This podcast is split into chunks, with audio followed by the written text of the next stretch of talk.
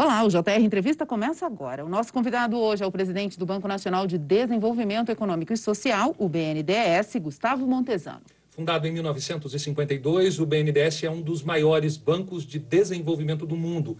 E entre as missões do banco estão melhorar a vida dos brasileiros, a condição ambiental do Brasil e também reduzir a desigualdade social. Presidente, o senhor entrou no banco com a missão de trazer transparência, né? E eu queria que o senhor explicasse para a gente qual a importância de um banco de desenvolvimento para o país. O Banco de Desenvolvimento, Alessandro, é fundamental para um, Brasil como, para um país como o Brasil. Um país cheio de necessidade e também cheio de potencial. E por que, que o banco, o BNDES, é tão importante? Por que, que ele faz tanta diferença na vida dos brasileiros? Porque ele ajuda o Brasil a construir projetos, projetos como saneamento, como gás, como energia elétrica, mobilidade urbana.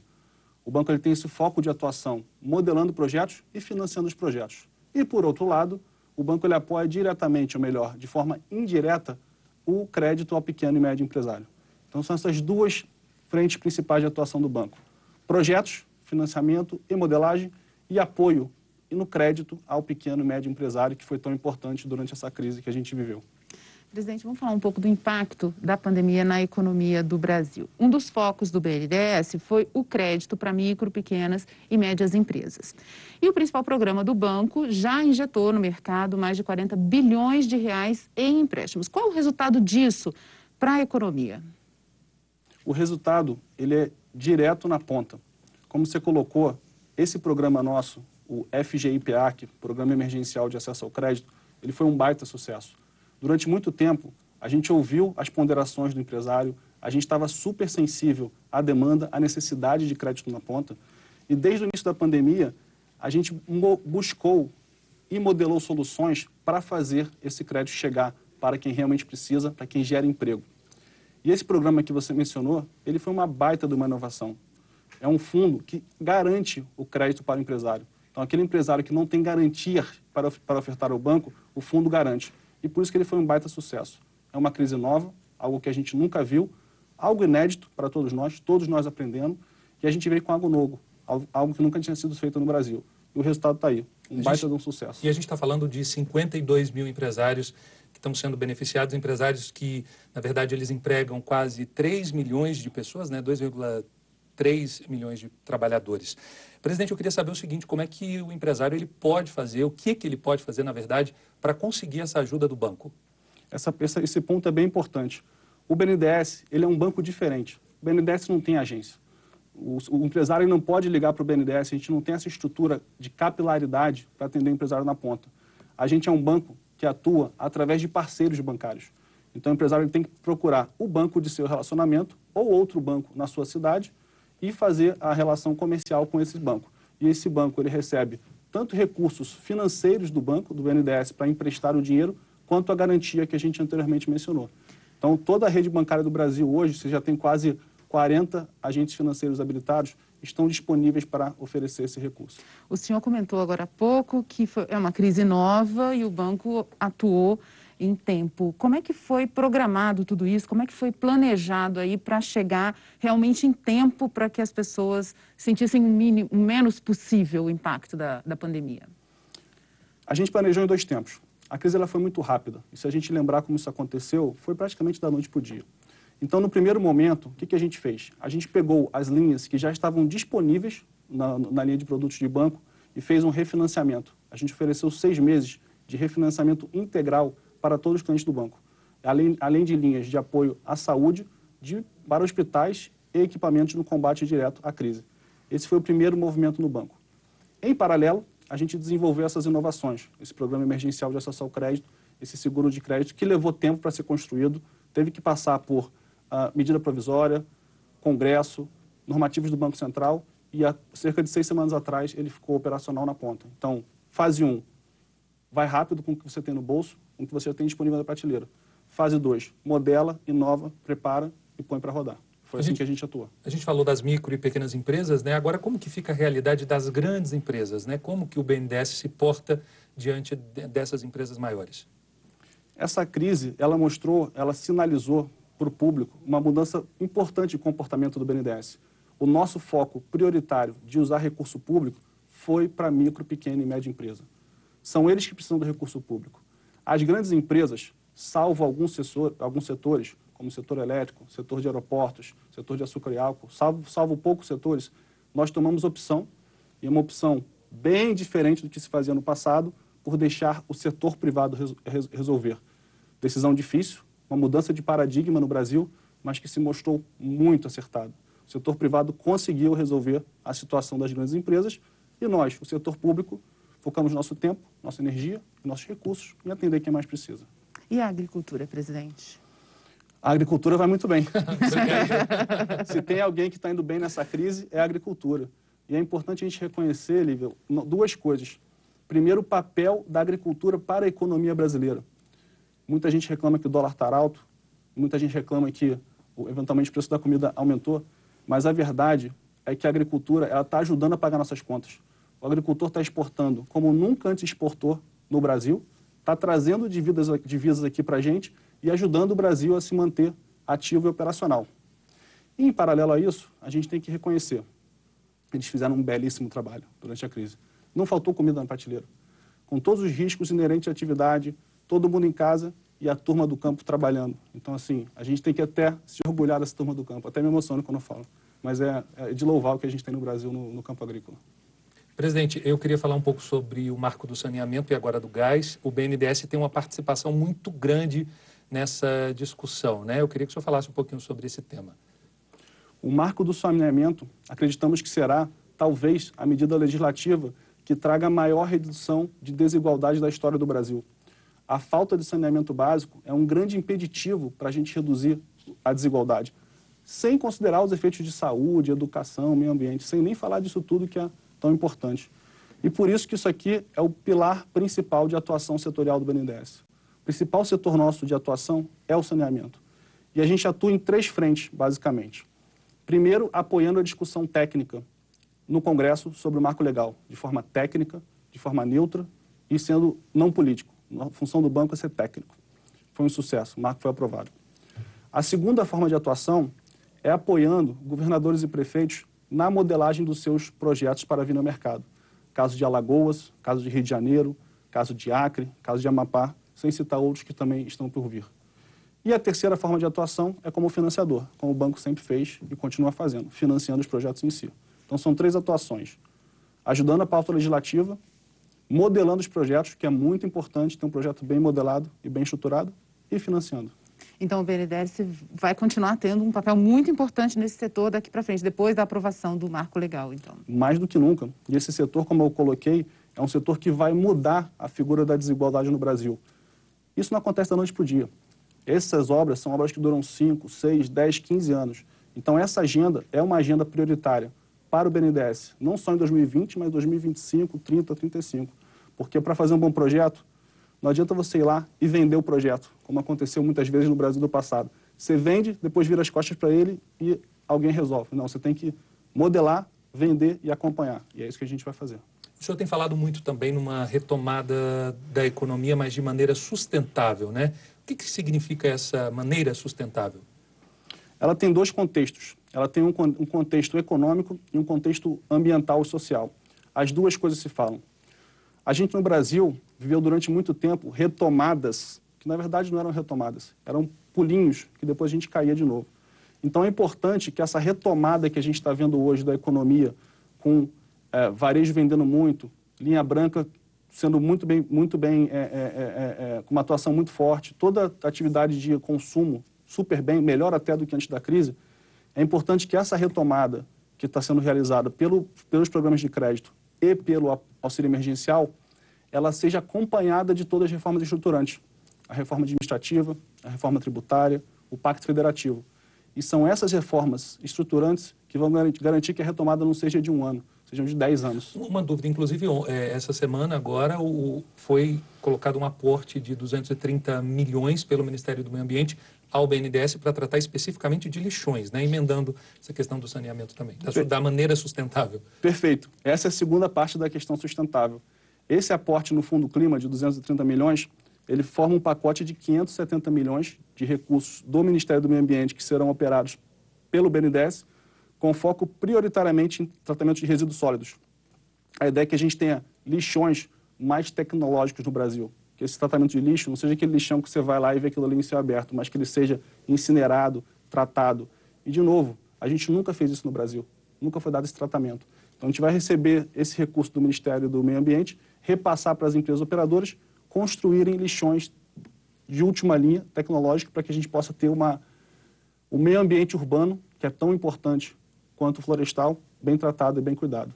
Mas, resumindo, essa é a segunda perna de sustentabilidade, social e ambiental. A retomada econômica social, é, sustentável ela tem que ser acompanhada por uma agenda socialmente sustentável também. Porque se a gente retoma a economia, mas não reduz a desigualdade social, no futuro a gente vai ter problema de novo. E você pode assistir ao JR Entrevista na Record News às 10h30 da noite, no portal R7, no Play Plus, no Jornal da Record, no JR 24 horas, à meia-noite e meia, e também nas nossas redes sociais. Presidente, vou retomar o que a gente estava falando agora há pouco, em relação, por exemplo, aos lixões que o senhor falou. Já existem projetos em alguns lugares específicos do Brasil que o BNDES está já acompanhando? Como é que está essa situação? O que, que a gente vai fazer? A gente acabou de assinar esse acordo com o MMA, Ministério do Meio Ambiente. No final de setembro, meio de outubro, a gente vai fazer uma chamada pública para que todas as empresas que tenham projetos nessa linha de tratamento de resíduos sólidos possam se cadastrar e fazer jus desse recurso. Então, a gente não, não queria divulgar nenhum projeto específico nesse momento, mas ali no final de novembro a gente deve ter o resultado dessa, dessa, dessa chamada e aí vamos ter um mapeamento bem claro dos potenciais uh, locais que serão completamente transformados em sua questão de lixo urbano e saúde das pessoas. Acabou de ser lançada a segunda edição do programa BNDES Garagem, né, que é justamente um programa ligado à inovação. Eu queria que o senhor falasse um pouquinho desse programa. O que, que seria o BNDES Garagem? Esse programa é um espetáculo. Quando me contaram esse programa, eu fiquei completamente apaixonado por ele. Por quê? A gente vai pegar 135 empreendedores, sejam de ideias inovadoras ainda no papel, ou seja, de ideias que já estão ali rodando, mas precisam de um empurrão, e vamos acelerar esse, esses empreendedores. O que, que o BNDES vai fornecer? Uma estrutura de local de trabalho, um treinamento, network, rede de relacionamentos, trazer investidores para conhecerem esses, esses empresários e apoiá-los na sua em vender suas ideias e vender, seu, em vender seus sonhos. E qual que é o foco desse BNDES Garagem segunda edição? É o foco em questões socioambientais, cidades inteligentes, sustentabilidade do meio ambiente, saúde, educação, tudo que são relacionado a questões sociais e ambientais. Voltando ao ponto, para ter uma retomada economicamente sustentável, tem que ser socialmente sustentável. E por isso que esse BNDES Garagem é um baita de um programa que tem tudo para dar certo. Inovação é uma palavra que está muito em voga ultimamente e eu queria saber do senhor como que o BNDES acompanha essa questão de inovação. O senhor já citou alguns exemplos aí de, de projetos do BNDES em relação à inovação. Sobre a questão que você colocou é, do apoio do BNDES à inovação, ele acontece em todos os setores. Quando a gente faz um projeto de saneamento, tem muita inovação ali dentro. Inovação no sentido de como tratar água, como fazer a modelagem financeira. Quando a gente faz uma modelagem de importo, tem muita, tem muita inovação ali dentro. Quando você faz o financiamento para automóveis, financiamento para indústrias, tem inovação ali dentro. Então, a inovação está embarcada dentro do banco. Não é uma área específica que está lá pensando em inovação. Tem que ser do setor agrícola, setor industrial, setor de transporte. Então, a inovação ela acontece de forma transversal em todas as áreas do banco.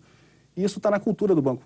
O banco foi criado para isso, para desenvolver, para inovar, para tentar coisas novas e fazer o Brasil andar para frente na sua tecnologia. E vale ressaltar que as startups aceleradas pelo, pelo banco, elas recebem até um projeto de mentoria, né? Isso. Tem todo um cuidado, são resguardadas com esse, esse cuidado pelo próprio banco, é isso?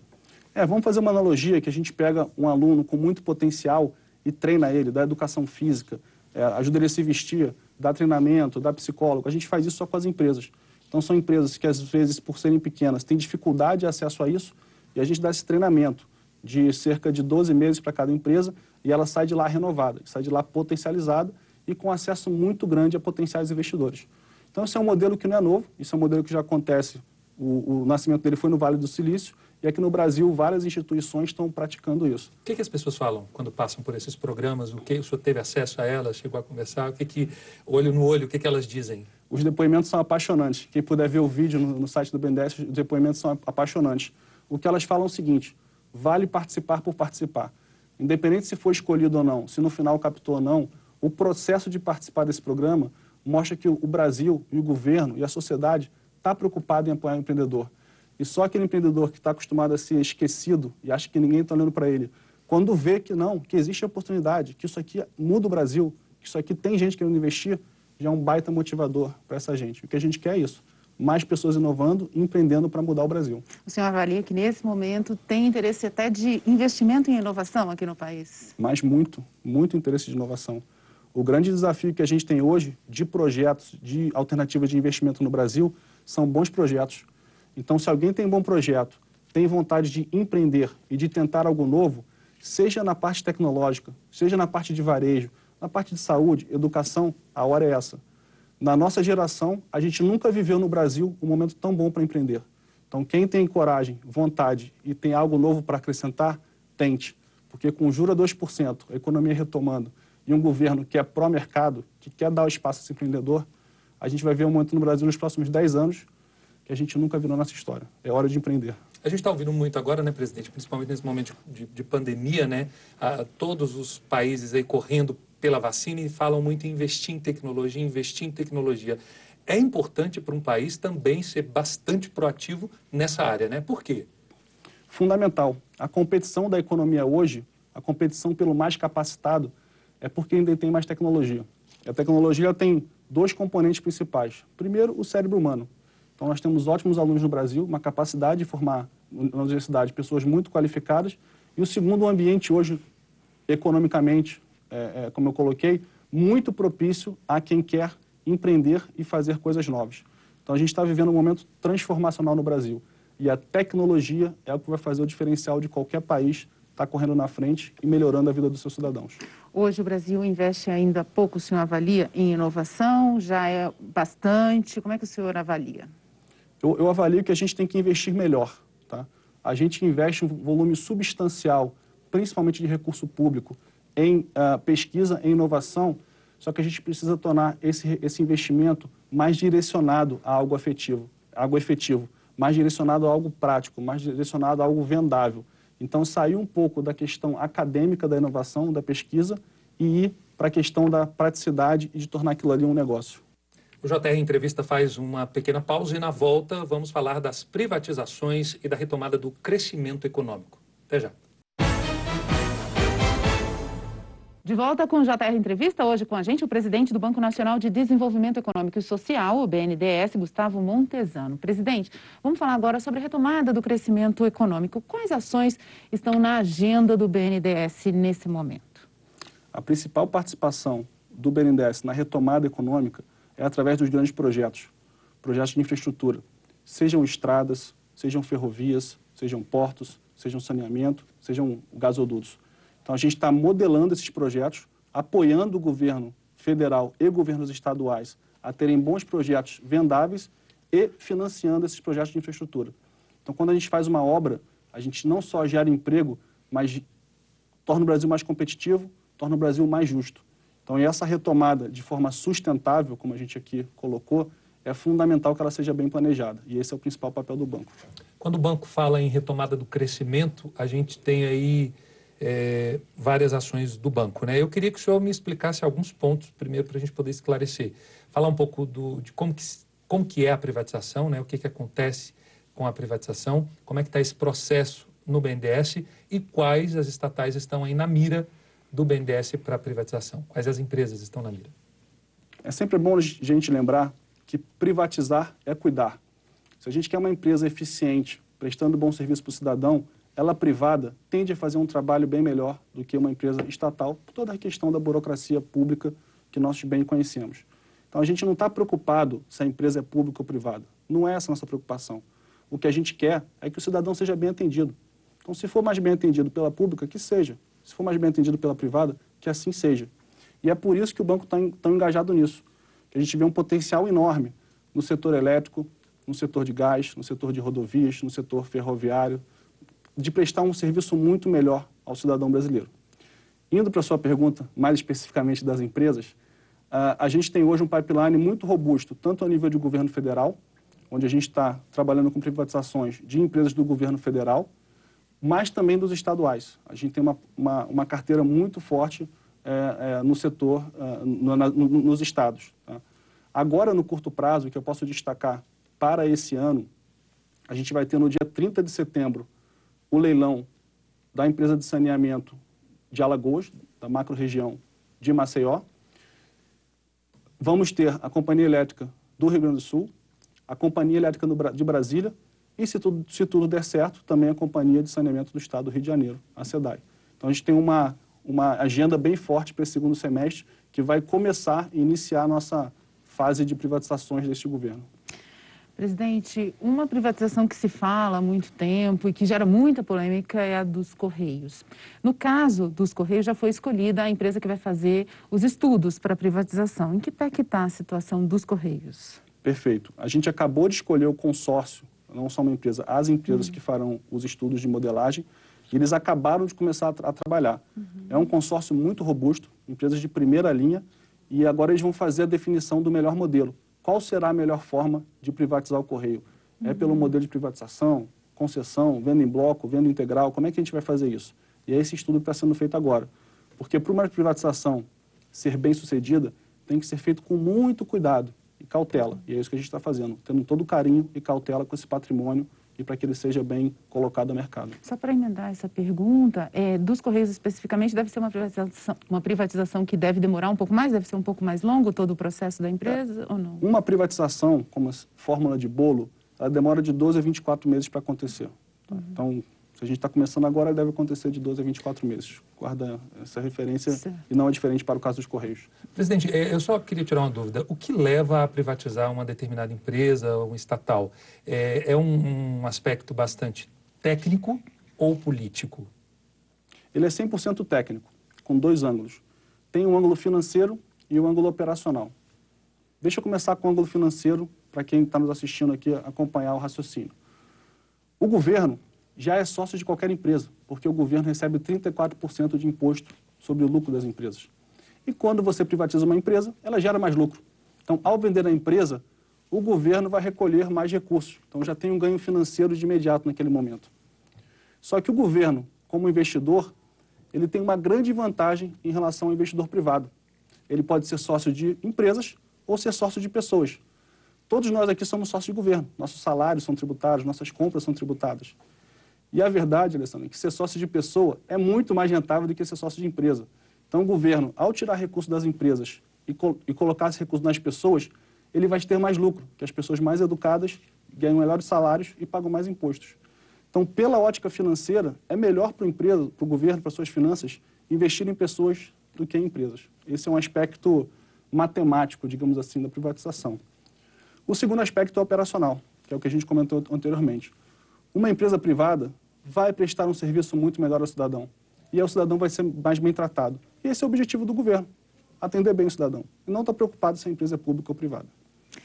Presidente, o banco atua em diversas áreas, né? Infraestrutura, exportação, meio ambiente e cultura. Inclusive, o BNDES é um dos maiores patrocinadores do setor audiovisual no país. E está participando da recuperação do Museu do Ipiranga em São Paulo. Perfeito. Como é que funciona isso? O banco ele, ele historicamente tem uma atuação muito forte em patrimônio cultural, patrimônio histórico. O banco é, tem um conhecimento muito grande sobre esses ativos históricos que são tão relevantes para o Brasil. Pô, mas por que investir num patrimônio cultural com tanta gente passando fome no Brasil? Mas é a velha história da teoria da janela quebrada.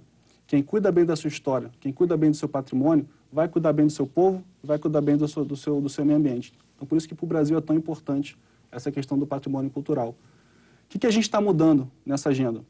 A gente quer, quer pegar esse conhecimento do banco e convidar investidores brasileiros e internacionais que queiram apoiar o patrimônio cultural brasileiro junto com o BNDES. E é engraçado que as empresas, historicamente, pegavam aquele benefício de lei Rouanet, benefício fiscal, e aplicavam em show, aplicavam em operações de, de festivais culturais.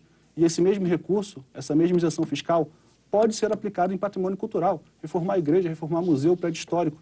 Então, olha que maravilha, o BNDES vai modelar o projeto e as empresas que quiserem ter seu nome associado a um patrimônio histórico que vai ficar renovado por 10, 20, 30 anos, pode fazer isso junto com a gente. Agora, a empresa também leva aí um, tem benefícios, né, ao apoiar essa, essa renovação aí do, do, do patrimônio cultural. Sem dúvida. O principal benefício que a empresa tem, ele é muito parecido com o benefício que a empresa quando ela faz um show.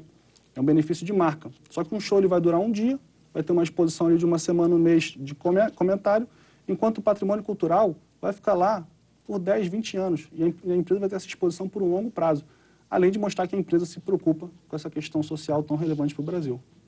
O senhor está se mostrando bastante empolgado com várias frentes de trabalho do BNDES. o senhor está realmente otimista nesse momento, presidente, em todas essas frentes aí de trabalho do BNDES? Eu não só estou otimista, eu estou convencido que nos próximos 10 anos o BNDES vai ver a melhor fase da sua história. A verdade é que quando o banco foi fundado, há 68 anos atrás, ele veio aqui com a missão de melhorar a vida dos brasileiros, tornar o Brasil um país menos desigual, cuidar bem do nosso meio ambiente. E quando a gente vê hoje a pauta de mercado financeiro, só se fala nisso. Então a verdade é que hoje o mercado financeiro está preparado para o BNDES, que é pelo qual o banco foi fundado. Então a gente está mudando a forma do BNDES atuar em termos de produtos e serviços, mas de forma nenhuma mudando o objetivo do banco. A missão do banco é a mesma há 68 anos, trazer uma melhoria de vida para o cidadão brasileiro. Durante, durante os últimos 20 anos, vamos dizer assim, o banco concentrou esse esforço muito em crédito, financiamento, financiamento, financiamento. Isso é sim importante, isso é relevante. Mas quando você bota patrocínio cultural em parceria, você bota é, é, operações de, de, de, apoio ambiental em parceria, modelagem de projetos, modelagem de serviço, o banco consegue potencializar muito sua missão. Esse último um ano que eu estou no banco foi muito bem sucedido, mas estou convencido que pelos próximos nove, dez anos isso aí vai ser, vai ser o caso e o povo pode contar com o BNDES. Obrigada, presidente. A gente vai para o intervalo e no próximo bloco o resgate da imagem do BNDES. Estamos de volta e o convidado de hoje do JR Entrevista é o presidente do Banco Nacional de Desenvolvimento Econômico e Social, o BNDES, Gustavo Montesano. Presidente, há poucos dias né, o banco encerrou aí o programa de aposentadoria. Eu queria saber se, o seguinte, o resultado foi satisfatório? O resultado foi de 75% do nosso público-alvo. A gente imaginava mais 180 pessoas, vieram 140, 140 pessoas. 75% não é um mau número, pelo contrário, é um bom número. A gente sempre quer tirar 10. Mas o mais importante é que as pessoas estão felizes, estão indo para casa, já fizeram sua missão no banco, cumpriram seu papel. Deixo aqui o agradecimento direto a todas elas que fizeram uma história no BNDES. E agora a gente vai continuar a história que essas pessoas deixaram de legado. E aí, depois desse momento, desse programa, o que, que vem aí? Vem alguma reestruturação, alguma reorganização do banco? Como é que vai ser? Não, na verdade, a gente assumiu o banco em julho de 2019 e o, aquele segundo semestre do ano passado, fizemos uma grande reestruturação no banco. Viramos o banco em muitas áreas e mudamos totalmente a forma do banco se organizar. De lá para cá e daqui até o final do mandato, é tocar essa mesma agenda. Não dá para a gente ficar toda hora mexendo e remexendo no banco. Então não tem nenhuma grande atuação estrutural. O senhor entrou, com a gente falou no início da entrevista, justamente com essa missão de trazer mais transparência ao banco. Né? Quais são as próximas medidas, além de tudo isso que o senhor já falou, para poder é, serem implantadas no banco, para que possam ser implantadas no banco? Essa agenda da transparência é uma agenda primordial para o banco. E quando a gente assumiu, o que a gente aprendeu é que não adiantava fazer uma agenda de transparência temporária ou fazer aqui um programa de, de campanha de marketing para promover a, a transparência, a comunicação. O mais importante era mudar a cultura do banco. E é isso que a gente está fazendo, botando uma cultura de transparência. E por que, que a transparência é tão importante para o banco? Por três razões. Primeiro, que nós somos obrigadas a fazê-lo. Como órgão público, um órgão de Estado, a gente tem a obrigação de dar transparência para o cidadão. Não só, só o BNDES, mas como todo o governo federal, estadual, municipal. Segundo, porque a transparência ela gera mais negócio.